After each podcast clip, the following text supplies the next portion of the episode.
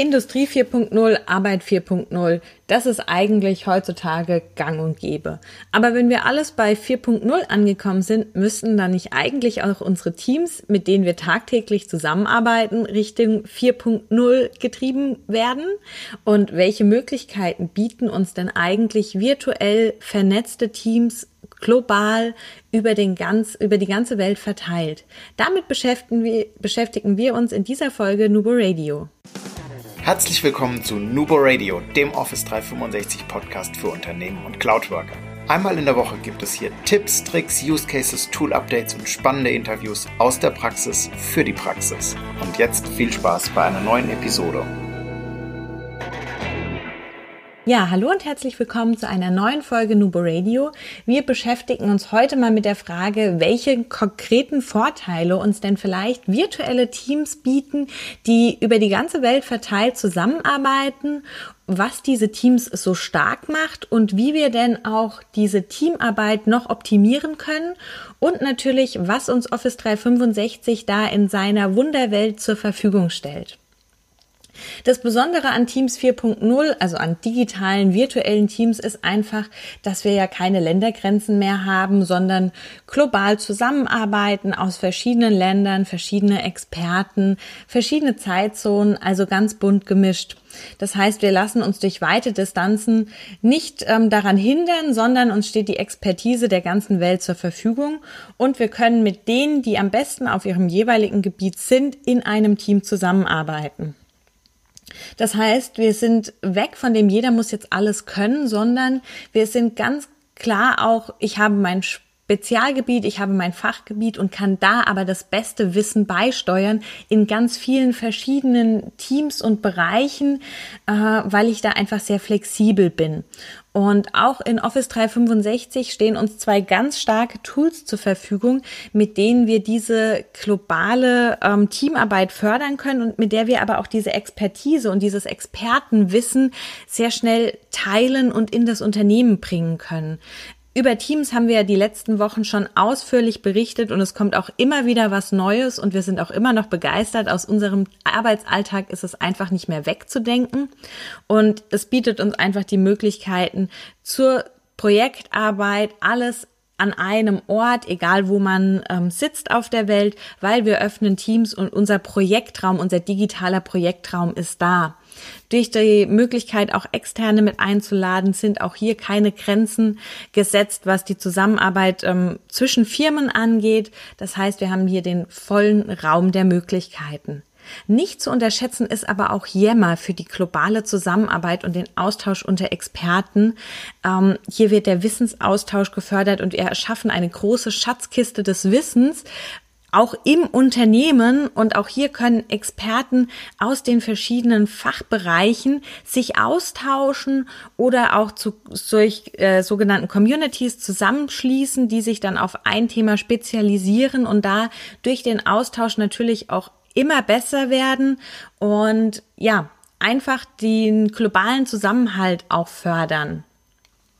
Das heißt, das Zusammentreffen von Experten, das macht Teams 4.0 schon mal sehr besonders, weil wir eben nicht an einen Standort gebunden sind. Empowerment genauso. Das heißt, das selbstständige und eigenverantwortliche Arbeiten in einem Team. Das ist einfach das A und O. Jedes Mitglied arbeitet nämlich teilweise eigenständig. Einfach dadurch, dass wir auf unterschiedlichen Kontinenten mit unterschiedlichen Zeitzonen unterwegs sind. Da kann man sich nicht zu jeder Zeit abstimmen und absprechen. Das heißt, wir müssen eine bestimmte Autonomie und Selbstbestimmung den Teammitgliedern einfach überlassen und nicht dieses Mikromanagement vollführen und jeden einzelnen Schritt ähm, direkt kontrollieren. Natürlich ist es trotzdem wichtig, dass jeder auf einem Stand ist, aber dazu haben wir ja die Möglichkeiten, ähm, ein selbstständiges Feedback zu geben zum Beispiel, in dem definiert wird, dass wir Blender und To-Do nutzen und jede Aufgabe in Blender dann einfach ähm, mit dem Kommentar unten sozusagen ein Update erhält, wenn etwas fertiggestellt ist oder wenn eine Rückfrage ist. Also einfach, dass man selbstständig immer auf dem Laufenden bleiben kann und sich selbstständig informiert, ohne ständige Kontrolle dahinter zu haben. Natürlich ist auch die Verteilung der Aufgaben von Teamführung und den Teammitgliedern wichtig. Genau das bedeutet das Ganze nämlich. Also wer ist für was verantwortlich? Und das lässt sich ganz gut mit ähm, den sogenannten 3W-Fragen erklären. Also warum das Warum des Projektes. Das ist eine Definition des Zieles im Prinzip und das muss die Teamführung den Teammitgliedern vermitteln, damit auch eine gemeinsame Vision entsteht und jeder ein klares Ziel vor Augen hat. Wofür mache ich das dann einfach? Dass es sinnvoll ist, das, was ich tagtäglich tue. Das heißt, das motiviert auch die Teammitglieder und stellt immer das, den Mehrwert, das Ziel in den Vordergrund. Und wenn wir Fragen oder Probleme haben, dann ist die Teamführung dafür verantwortlich, uns dabei zu unterstützen und zu helfen. Und da ist es ganz wichtig, dass man einen Kanal hat, über den man solche offenen Themen auch ansprechen kann. Also zum Beispiel ein Gruppenchat für das Kernteam intern oder ein privater Kanal in dem Projektteam, wo man genau mal solche Fragen stellen kann, vielleicht eine kritische Frage oder wo das Problem geklärt wird. Also das ist für das Team sehr wichtig, dass es einen Raum gibt, wo Dinge angesprochen geklärt werden und dann auch aus der Welt geschafft werden können. Und entweder mit einem Gruppenchat oder mit einem privaten Kanal, das ist ganz egal, je nach Strategie, aber einfach, dass es einen Raum gibt, wo man sich austauschen kann und wo die Teamführung dann auch da ist. Das Was ist zu tun, das ist ein Punkt, der natürlich auf die Aufgabe abzielt. Das wird mit der Führung immer gemeinsam im Team erarbeitet, eine Strategie entwickelt, welche einzelnen Schritte ähm, werden benötigt, ähm, welche Aufgaben hat wer zu tun. Und hierfür, um das Ganze noch reibungsloser ablaufen zu lassen, können sogenannte Rules of Collaboration ähm, vereinbart werden, die vereinbart auch das Team gemeinsam und da wird festgelegt, wie eben zusammengearbeitet wird. Das kann ähm, mit der Kommunikation zu tun haben, das kann aber auch mit der Aufgaben, mit dem Aufgabenmanagement zu tun haben. Also dass Aufgaben auf dem Planner zum Beispiel immer gemeinsam gesetzt und abgehakt werden, damit man da nochmal so ein endgültiges Update drüber gibt. Wir haben dazu auch noch eine extra Folge vorbereitet, da geben wir auch noch einige Beispiele dafür. Und diese Rules of Collaboration können zum Beispiel in einem Team-Wiki festgehalten werden, sodass jeder, der vielleicht auch neu dazu kommt, die direkt vorgestellt bekommt und weiß, worum es geht. Ja, und dann haben wir noch das Wie. Also wie wird die Aufgabe denn jetzt konkret erledigt? Ähm, und das kann jeder selbst am besten entscheiden, ähm, weil jedes Teammitglied Experte auf seinem Gebiet ist und daher auch seine Selbstorganisation ja schon kennt, seine Erfahrungen mit einbringt und jeder organisiert sich einfach komplett anders. Also überlasst den Teammitgliedern die Entscheidung, wie sie sich selbst organisieren möchten, ob sie Blender, To-Do oder auch die Blocker im Outlook-Kalender verwenden, um sich Zeiten zu organisieren. Äh, jeder ist am effektivsten, wenn er seine eigene Selbstorganisation einsetzen darf und es ist kontraproduktiv, wenn da ein Weg vorgeschrieben wird, dann kann man die Effektivität nicht voll ausschöpfen.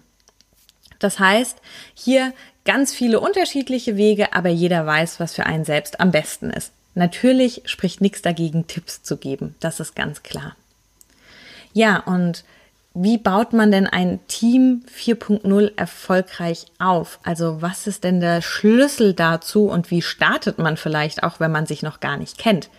Also ganz klar, und das ist, glaube ich, uns allen bewusst, ein gemeinsames Ziel, das führt zum Erfolg. Und dafür muss es klar definiert sein. Denn jeder gibt sein Bestes, wenn er weiß, wofür er seinen Einsatz bringt. Und das Ganze gerne visualisieren, damit man sich das sehr gut vorstellen könnt. Vielleicht äh, nutzt ein Whiteboard und malt das auf ähm, oder ihr habt ein tolles Logo und Bild, was ihr dann am Ende ähm, nochmal als visuelle Darstellung in ein Team einbindet. Einfach, dass man so diese Vision direkt vor Augen hat und weiß, dafür kämpfe ich, da gebe ich jetzt meinen Einsatz. Und dieses gemeinsame Ziel besteht natürlich auch aus kleineren Zwischenendzielen, Zahnradzielen, die da immer mit reinspielen. Und da sind auch die Meilensteine einfach immer von großer Bedeutung. Das eigenständige Arbeiten wird dann als Puzzle ja zusammengesetzt von jedem einzelnen Teammitglied zu einem großen Ganzen. Und da ist es aber auch wichtig, dass man einfach mal weiß, was die anderen denn so machen, was ist denn unser Fahrplan, ähm, wie gehen wir denn vor? Also, dass es einfach so ein bisschen auch das selbst mitbestimmte, ähm, motivierende Ziel von einem selbst mit eingebunden wird und man sich vorstellen kann, was mein Einsatz in dem großen und ganzen Ziel denn bringt und wo man das sieht.